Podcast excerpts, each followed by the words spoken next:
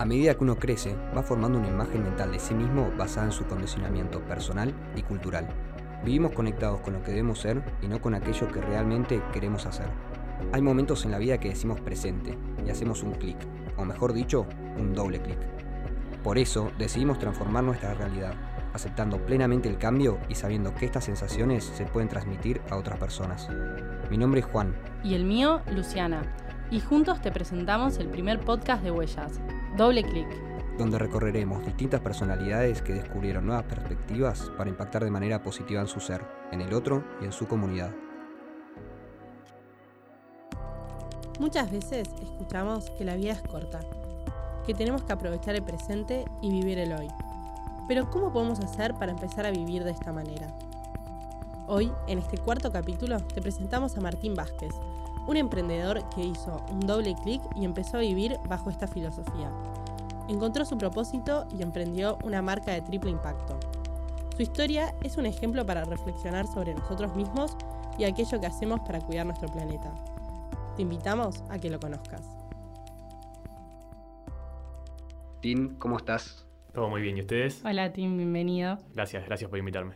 ¿Nos querés contar un poco quién sos para arrancar? Dale, eh, mi nombre es Martín Vázquez, tengo 30 años, soy de San Nicolás, estudié ingeniería industrial, pero soy emprendedor.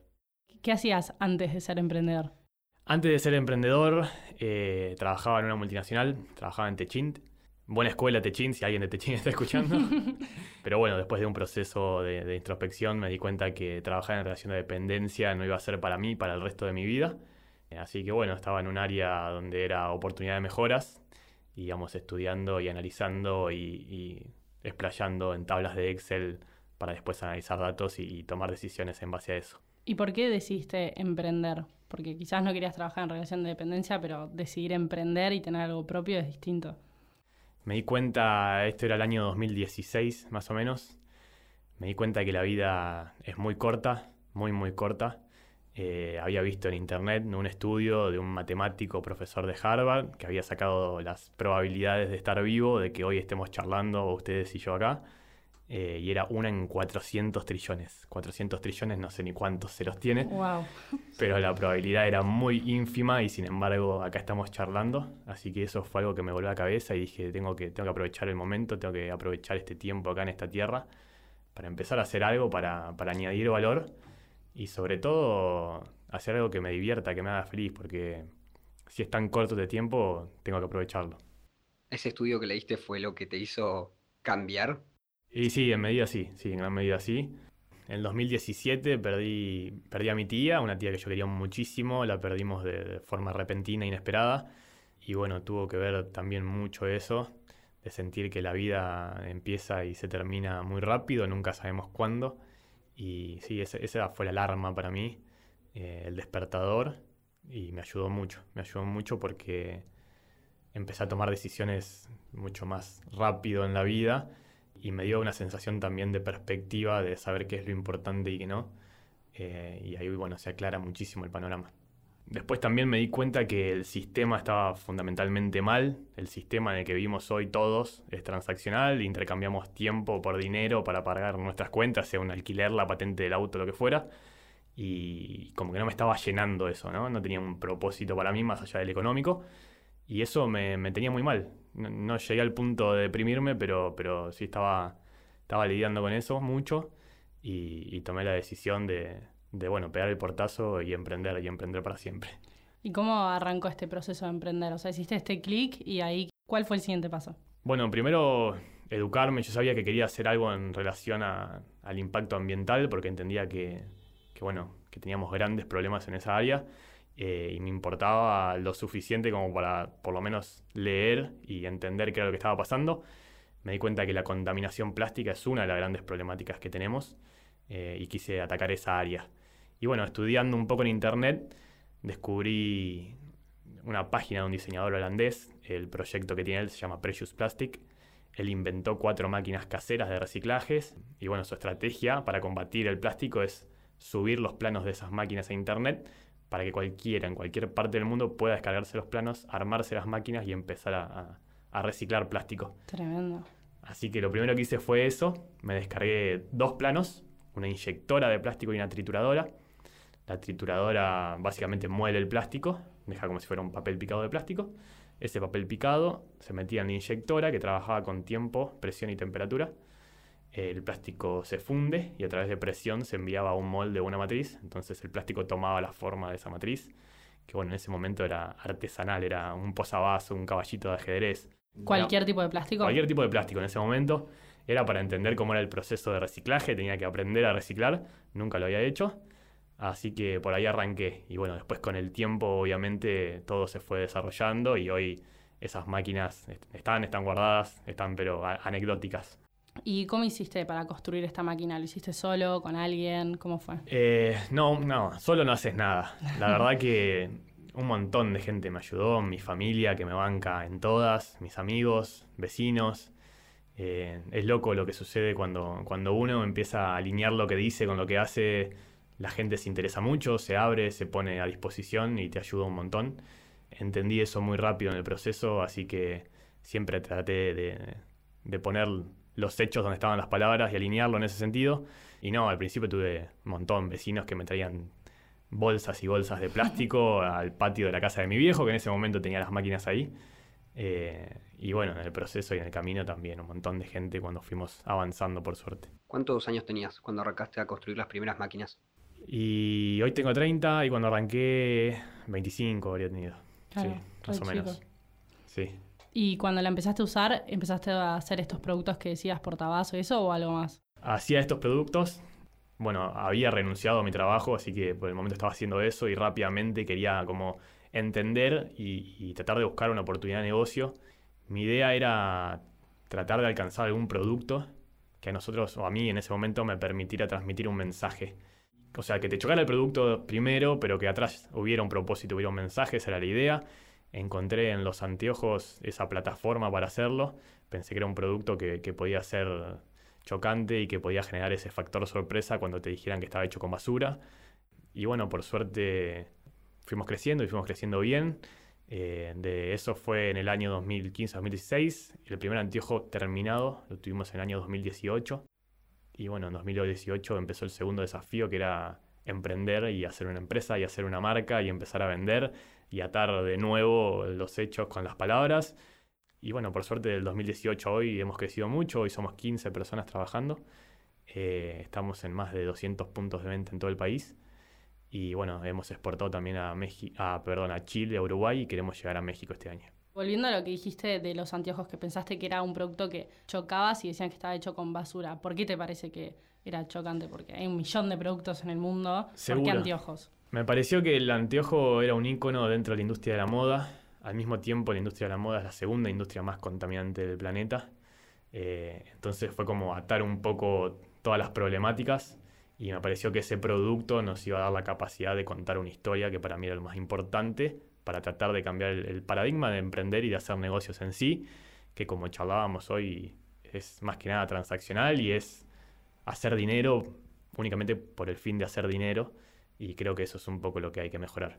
Los lentes de los anteojos de vidrio, ¿ustedes también los hacen con el plástico al vidrio? ¿Cómo funciona eso? No, eso obviamente hay, que proteger la visión del cliente. Eh, todos nuestros cristales son 100% eh, polarizados, filtran 100% rayos UV y UVA.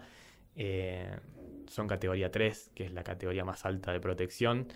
Todo eso lo compramos a un proveedor extranjero un proveedor de Estados Unidos. Y bueno, ahí obviamente no podemos reciclar demasiado porque tenemos toda una cuestión de, salud a la que proteger. ¿Cómo arrancaste con el tema de los anteojos, a pesar de que ya contaste un poco el proceso? ¿Cómo fue desde el principio? Eh, ¿Tuviste que estudiar algo acerca de los anteojos? No sé, empezar a hacer prototipos. Sí, todo, fue todo. Al principio, al principio pensé que con una inyectora y una matriz estábamos. Obviamente que no. El anteojo que hacemos hoy tiene 28 subprocesos o sea que estábamos lejísimos de hacerlo. Eh, los prototipos los hicimos, los hice con impresoras 3D en su momento, eh, usando filamento reciclado y bueno, fue, fue eso, ¿no? un prototipo, demostrar que por lo menos se podía hacer algo. Después de eso, prototipo y carpeta de proyecto en mano, lo que hicimos fue salir a buscar a, fábricas de anteojos, porque entendimos que solo no, no, lo, no íbamos a poder hacerlo Y bueno, golpeando puertas, de repente una se abrió, que hoy obviamente es un socio estratégico con el que trabajamos. Le gustó mucho el proyecto y decidimos enmarcarnos juntos en, todo esto. Y en eso que contás que fueron golpeando puertas, ¿recibiste interés de, de, las demás empresas y eso? Porque quizás yendo con algo así innovador se eh, cierran algunas puertas. No, al principio fueron más no que sí. La verdad que eso es un aspecto a resaltar por ahí si hay alguien escuchando que dice, bueno, voy a renunciar, voy a cerrar la puerta y me voy a emprender porque lo escuché a Martín que hizo eso. La verdad que no, piénsenlo dos veces, es muy difícil, hay que estar muy seguros. Fueron más no de lo que sí. Pero bueno, es también un elemento que tiene que ver con la resiliencia de, de seguir intentando, de seguir buscando, de no aceptar que te digan que no, que es imposible.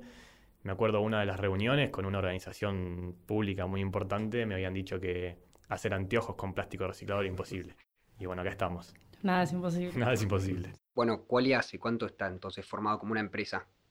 Eh, bueno, hoy cuatro años al día de hoy como empresa. ¿Cuánto tiempo tardaron en poder empezar a vivir de Qualia? Llegó un proceso, todo el primer año yo seguía trabajando de manera independiente. Podía vivir de Qualia, pero había tomado la decisión de no hacerlo. Qualia fue fundada con, ahorros propios y con inversiones propias y, y continúa siendo de esa manera. Nunca tomamos capital de nadie pretendemos no tomarlos, seguir así. Nos podrá llevar un poquito más de tiempo, pero al final del día sabemos que vamos a llegar más lejos. Entendemos que no es una carrera de quién llega primero, sino que para cambiar un poco todo esto tenemos que llegar todos juntos y eso es lo que estamos intentando hacer en Qualia. Eh, así que sí, el, primer año seguía haciendo trabajos eh, independientes, como ingeniero si se quiere, pero bueno, después ya nos dedicamos por suerte full a Qualia. Y hoy en día que estás con Qualia, eh, Qualia tiene un triple impacto. ¿Querés contarnos un poco cómo funciona esto también? Eh, Qualia es una empresa de triple impacto. Para los que no saben lo que es una empresa de triple impacto, esto quiere decir que además de medir el eje económico, y obviamente somos una empresa, al final del día tenemos que hacer plata para sobrevivir, entendemos que la plata tiene que ser una consecuencia de hacer las cosas bien y no el único propósito. Entonces también medimos nuestros resultados en lo que es el eje social y el eje ambiental. Bueno, para el eje ambiental, obviamente trabajamos con todos materiales reciclados o recuperados. Eh, y también lo que hacemos es, a través de una consultora ambiental, medir nuestra huella de carbono. Eso quiere decir que a lo largo de toda nuestra producción, eh, gases de efecto invernadero son generados y son enviados a la atmósfera. Nosotros medimos nuestra actividad y después compensamos esa generación de gases de dióxido de carbono eh, a través de la plantación de árboles que, bueno, eso lo hacemos eh, vinculando con una ONG que se llama Reforestar, que es muy linda. Y con ellos, bueno, colaboramos y reforestamos una zona del sur que se llama Cholila, que en 2015 sufrió un incendio muy grande y perdió 40.000 hectáreas de bosque nativo. Eh, eso por el eje ambiental. Y en el eje social, algo mm, para mí lo más hermoso que tiene este proyecto que es Qualia, eh, intentamos acercar salud visual a niños y, adultos que de otra manera no podrían tenerlo por ejemplo, el año pasado fuimos a Chaco y pudimos hacer en tres días de trabajo 250 consultas oftalmológicas para niños que no podían ver o no podían leer o no podían estudiar. Con eso eh, logramos una receta de un oftalmólogo y con esa receta pudimos hacer los anteojos para después entregárselos a los chicos y, bueno, obviamente puedan desarrollarse como personas. Así que es algo muy, muy lindo que a mí me gusta mucho que llevamos adelante. Ese trabajo también vinculamos con una ONG. Creemos mucho en el trabajo colaborativo. Eh, que se llama Monte Adentro. Y este año esperamos repetir con ellos. Queremos alcanzar este año las 500 consultas. ¿De dónde surgió la idea de hacer algo con triple impacto? Surge de, de, esa idea de querer cambiar un poco cómo se hacían los negocios. Yo veía que yo estaba trabajando de 8 a 6 de la tarde y el único fin era el económico y no me sentía a gusto conmigo mismo, no me sentía completo, mucho menos realizado. Entonces la idea era esa, poder demostrar a las grandes industrias, a los gobiernos, al emprendedor, que hay otra manera de hacer plata, que el dinero tiene que ser una consecuencia de hacer las cosas bien, de dejar una huella positiva en este planeta. Eso era año 2015, eh, empresas B o de triple impacto en Argentina prácticamente no existían, entonces cuando yo descubro el movimiento eh, afuera en Europa, que estaba un poquito, un poquito más avanzado, para mí fue, fue un cambio total, porque dije, esto es lo que quiero hacer. O sea, le, pude poner nombre a lo que yo sentía por dentro. Si tuvieses que decir lo positivo de emprender eh, un proyecto de triple impacto y lo negativo, ¿qué, dirías? Eh, lo positivo que al final del día te vas a ir a dormir con el corazón lleno y con la cabeza tranquila. Y lo negativo, creo que si, si, si sos emprendedor no vas a encontrar grandes negativos. Eh, obviamente es una lucha diaria eh, porque renegas un montón y estos incendios que hablábamos hoy te generan estrés y te generan un poco de angustia. Pero bueno, yo creo que es un poco la tarea del emprendedor saber controlarlo, saber apagar esos incendios y, no perder de vista el, objetivo final, esa visión que hablábamos hoy a largo plazo. Estar tranquilo en ese sentido, poder tomar un poco de perspectiva. Como bueno, un corazón lleno y una cabeza tranquila, como malo, siendo un emprendedor nato, pocas cosas. Y, por ejemplo, ustedes en su rubro, ¿solamente reciclan plástico o cómo es bien el proceso para llegar a producirle estos anteojos? Nosotros trabajamos hoy con dos tipos de plástico. Uno es el descarte industrial, el scrap industrial, y hace poco, desde el año pasado, empezamos a trabajar con plástico marítimo, que trabajamos con cajones de pesca y con redes de pesca. Todos estos, estos plásticos que mencioné son nylon eh, esto es por una razón, porque le confieren buenas características eh, físicas al anteojo. Son livianos, son flexibles, son resistentes. Entonces son todas características que para el producto final las queremos, digamos, las deseamos. Después hay infinidad de tipos de plástico y que se pueden hacer un montón de productos. Pero bueno, nosotros nos estamos enfocando en esto y bueno, sobre todo como contaba este último año en, en lo que es el plástico marítimo. Estamos trabajando con otra ONG, se llama Proyecto Sub, esto es en Puerto Pirámides, en un lugar que fue declarado Patrimonio de la Humanidad por UNESCO. Todo este tipo de plástico se encuentra un montón y cuando, cuando la marea sube, llena esta costa, Patrimonio de la Humanidad, llena de cajones, llena de pesca, llena de basura. Entonces, bueno, trabajamos, hacemos foco con eso, la recuperamos del mar, hacemos limpiezas de playas y después reaprovechamos todo, este material para poder hacer los anteojos. Recién hablabas de los incendios y bueno, lo que te generaba un poco angustia y demás. Em, ¿convivís un poco con la frustración a veces de que a todos nos falta tanta educación en cuanto a lo ambiental? De repente estar por la calle y ver que alguien tira un, plástico al piso, vas a la playa, ves plástico, vas al sur, ves plástico, eh, entre tantas cosas que hay tiradas, ¿no? Em, y vos laburando para intentar combatir esto, ¿no te genera una frustración? Sí, sí, es, una indignación y una frustración. Cuando veo a alguien tirar un papel me, me pone muy mal. Eh, eh, más, más de una oportunidad me ha pasado que, que para una persona en la calle para que levante el papel y lo tire el tacho de basura. ¿Y qué repercusión tenés? Y a veces bien, a veces mal. Pero bueno, eso me pasa adentro, no lo puedo evitar. ¿Y cómo convivís con esto? Es difícil porque es una buena pregunta. Es un poco lo que queremos cambiar. Lo que queremos cambiar y lo que queremos generar al final del día es una visión de cambio. Ese es, ese es el lema de Qualia. Y, y por ahí ver que todavía hay personas que, que no pudieron ver o que no lo pudieron cambiar ese aspecto de su vida, me duele, me duele bastante porque siento como emprendedor que todavía nos falta trabajo. Pero bueno, es importante entender también que el, con el contexto actual está cambiando mucho. Cada vez creo yo, no sé, díganme ustedes, pero yo creo que cada vez hay más conciencia en cuanto a lo ambiental y eso sí me pone muy contento. Sé que todavía la batalla no está ganada, no estamos ni cerca, pero va mejorando y eso sí me pone contento. ¿Te hubiese gustado, por ejemplo, en el colegio, quizás tuviste tener alguna educación más asociada a ambiental y al cuidado del medio ambiente? Me hubiese encantado, sí, me hubiese encantado. La verdad que nosotros, por lo menos en mi colegio, que fue un colegio público con orientación de ciencias sociales, tuvimos poco relacionado al ambiente, por no decir nada. Eh, y sí, me hubiese encantado. Creo que sería fundamental para las generaciones que vienen tener algo de eso de base. ¿Crees que es importante? Porque estamos hablando también mucho de la contaminación eh, individual, si se quiere, esto de tirar un papel a la calle y todo, pero en realidad lo que sabemos que lo que genera mayor contaminación a nivel mundial es la industria. Em, ¿Crees que es importante que la industria, la industria migre un poco hacia también lo que apunta Qualia? ¿Y de qué forma crees que se podría llevar un poco a eso? Yo creo que la industria que no migre dentro de un par de años no va a poder jugar más. De hecho, hay una cierta reacción por las grandes industrias hoy en día, tratando de girar y, ir a esa dirección. Y está buenísimo, a mí me encanta. Sí me gustaría que se haga con responsabilidad, porque hoy también se está viendo mucho lo que es greenwashing y eso perjudica, no suma, pero los grandes jugadores que ya sea por default o por convicción propia están yendo para este lado, bienvenidos sean, los necesitamos a todos, pero sí por favor hagámoslos con responsabilidad. ¿Querés explicar un poco el término greenwashing que nombraste recién?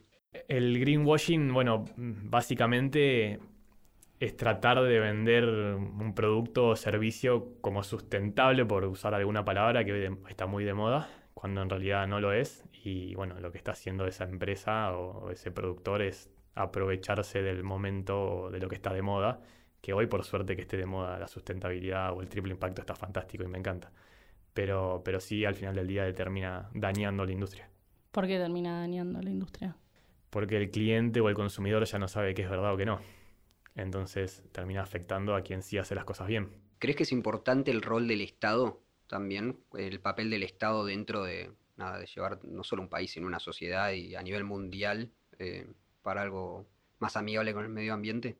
Es fundamental, es fundamental y nuestro país está avanzando, tiene un montón de leyes, hay algunas que todavía no, no salieron, como la ley de protección de humedales, que es clave, pero sí, el rol, de, el rol de un gobierno es fundamental en este partido, debería ser el primero que, cuida sus tesoros y sus reservas naturales. Sí, también pasa bastante con el tema de las leyes, viste, similar a lo que pasa tal vez a nivel empresarial con el greenwashing, que es nada, muchas leyes a veces, pero después en la práctica no se llevan a cabo del sí, todo. Sí, también, también eso sucede bastante, o una ley de, extensión de responsabilidad del productor. En algunos rubros se aplica, en otros no, eso sería importantísimo poder tenerlo porque obliga al productor a hacerse cargo después de, la basura que se genera, eh, y eso sería algo clave para mí, sí.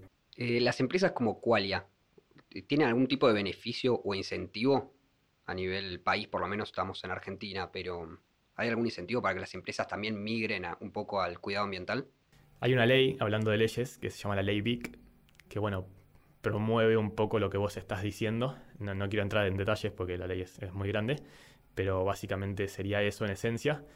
Todavía no salió, estaba ahí, no sé, le perdí un poco el rastro, no sé ahora en qué quedó, pero entiendo que de salir habría varios beneficios para, para empresas de este tipo. Y de la otra parte, como consumidor, ¿qué recomendarías vos que hay que tener en cuenta a la hora de comprar un producto? Además de quizás unos 100% sustentables, si no hay tanta oferta de eso, ¿por qué se puede optar para sumar también. Creo que la clave primero es poder informarse. Hoy en, la era del Internet eh, la información está al alcance y uno se da cuenta con dos o tres clics. Esto del greenwashing que hablábamos antes, por suerte más o menos rápido se puede, se puede hacer una selección. Después, los productos sustentables, esa categoría, por ahí también los tildan como un poco más de caros, que lo entiendo, o sea, hay todo un proceso de recuperación, de reciclaje, que eso no se ve, que por ahí la gente todavía no lo aprecia. Pero si no pudiste comprarte el producto sustentable, por decir algo, y pudiste comprar otra opción, bueno, asegúrate de después poderle darle una disposición correcta, de poder separar la basura. Eso creo que sería un buen consejo, sí. Respecto a los precios, nosotros intentamos que sea competitivo, obviamente, en el mercado, pero al alcance de por lo menos la mayoría. Entendemos que, que la sustentabilidad tiene que ser de todos, porque si queda al alcance del bolsillo de algunos pocos, para hacer, para aportar tu granito de arena tenés que tener mucha guita. Y eso es un poco también lo que queremos cambiar. Entonces, bueno, obviamente dentro de lo que es eh, la gama de anteojos, que no es barata, menos en este país, intentamos mantenerlo lo más accesible posible. Al principio hablabas de, mm, de la angustia que te generaba un poco el sistema nada, de transacción y, demás en el que vivimos. Em, ¿Aprendiste a convivir un poco con eso? ¿Qualia te ayudó también a convivir con el sistema actual? Qualia me salvó, porque me siento que no estoy en el sistema actual. Estoy un poquito afuera del sistema actual. Tener la libertad de decidir creo que es importantísimo y eso, eso es lo que me dio Qualia, esa herramienta, me dio esa sensación de libertad que, me sacó un poco de la sensación del sistema, porque si no me sentiría totalmente ahogado. Pero, pero no, hoy, hoy la verdad que me siento bien, me siento muy contento con, con el equipo que me ido formando, con, con la calidad humana que tiene todo el grupo de Qualia. Así que tratando de disfrutarlo. ¿Qué es Qualia para vos? Qualia para mí es, a nivel personal, la plataforma que, me permitió despegar. Mi vida cambió con Qualia y cambió para bien y cambió para siempre. Yo no tengo vuelta atrás, no podría hoy volver a vivir en relación de dependencia.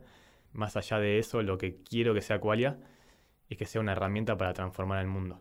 Y creo que de a poquito lo estamos logrando quiero que sea una herramienta que contagie, que a la gente la inspire, que la llame a hacer algo, ¿no? Por el planeta, como hablábamos hoy, que la movilice, que la interpele. Eso es lo que me gustaría que sea Qualia, una herramienta para poder mejorar este mundo, aunque sea un poquito. ¿Crees que en algún momento vas a estar satisfecho con el mundo en el que vivimos?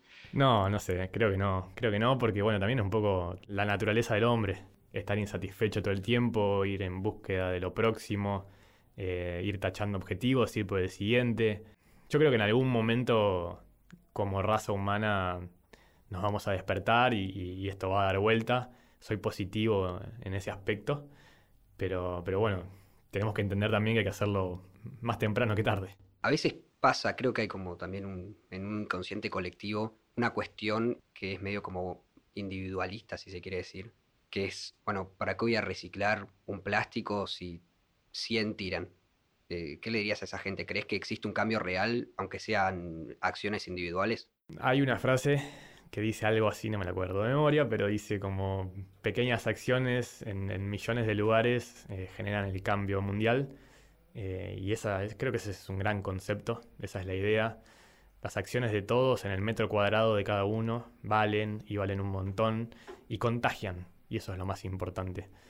De nuevo, yo creo que cuando alineas lo que decís con lo que haces, sin saberlo y sin darte cuenta, estás inspirando a alguien más a, que te siga porque le estás demostrando con el ejemplo algo. Y eso es importantísimo. Yo creo que si nosotros, vos por ejemplo, empezás a separar la basura en tu casa, los residuos, y tenés todos los reciclables por un lado, y le contaste a tu amigo, y tu amigo se va a copar tarde o temprano. Porque es algo lindo que estás haciendo y es algo a tu alcance, y es algo fácil que podés hacer.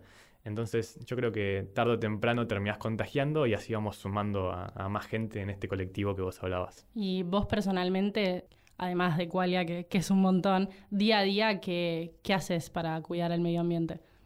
Y todo lo que puedo. Me falta un poco mejorar el consumo de carne. Eh, disminuí en la semana un montón todo lo que puedo. Mi novia Martu es vegetariana, con eso me ayuda un montón. Pero sí, en eso me falta un poquito. Los fines de semana cada tanto me como un asadito. que debería empezar a mejorarlo, pero bueno. Es, complicado dejar el asado Pero bueno, en la semana intento no comer nada de carne. Después, bueno, obviamente separamos los residuos, hacemos el compost, que también es una acción muy linda, muy fácil de hacer, muy al alcance de todo el mundo. Y, es casi mágico ver transformar los, residuos orgánicos después en, tierra. La verdad que es muy lindo. También te da una sensación de, perspectiva muy buena. Y sí, después todo lo que puedo. Obviamente tratar de evitar la compra de plásticos de un solo uso más que nada. Es algo que, en lo que intento hacer foco. ¿Y hubo algún clic en tu infancia o adolescencia tal vez que vos recuerdes o por lo menos le atribuyas a tu interés por el medio ambiente, por intentar hacer algo? A mí me gusta mucho el deporte, me gusta mucho la vida en la montaña. Cada que puedo me hago una escapadita al sur, porque me parece uno de los lugares más increíbles de este planeta. Sentir esa conexión con la tierra, con la montaña, la verdad que es impresionante.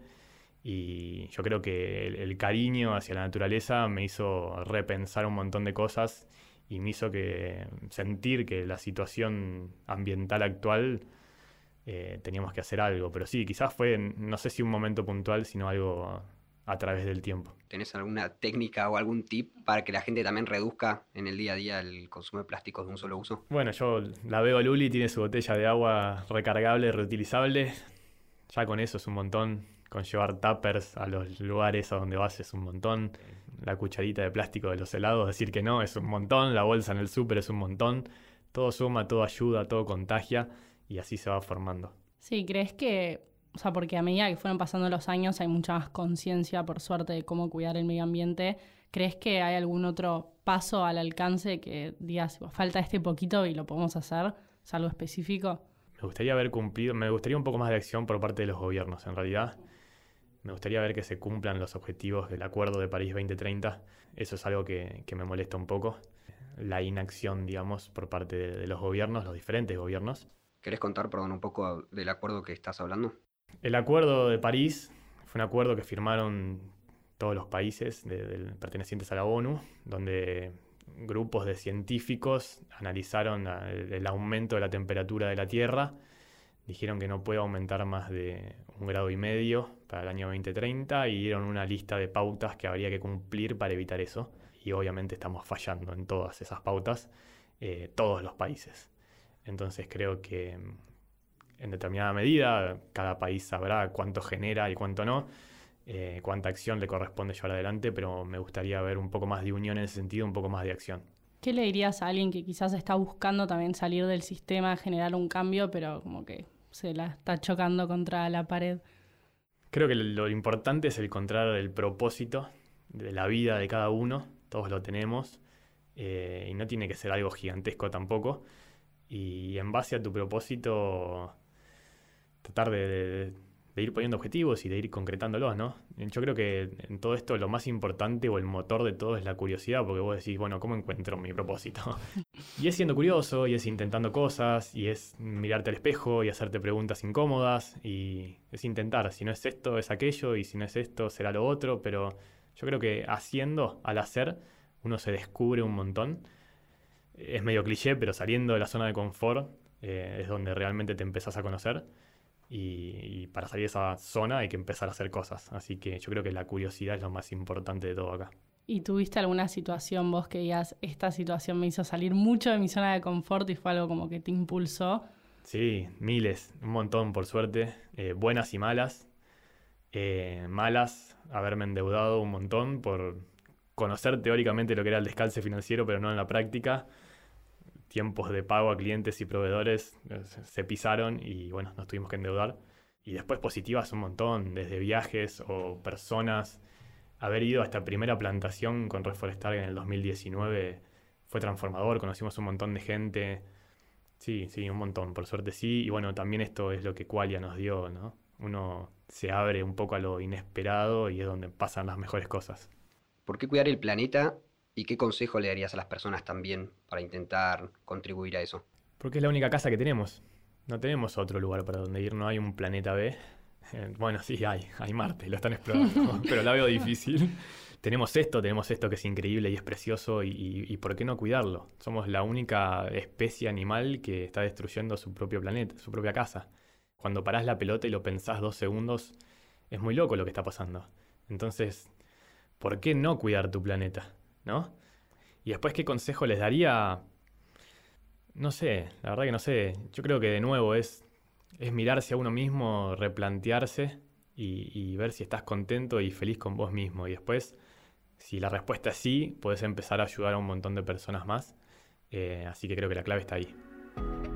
Escuchaste Doble Clic, un podcast original de Huellas, conducido por Luciana Garcés y Juan Ferrucci, con la producción general de Iván Orlov y Candela León. Edición de sonido, Matías Gianone. Agradecemos al gran equipo de profesionales de Huellas que hacen que sigamos contando historias que están cambiando el mundo. Si te gustó, seguinos. Te esperamos en el próximo episodio.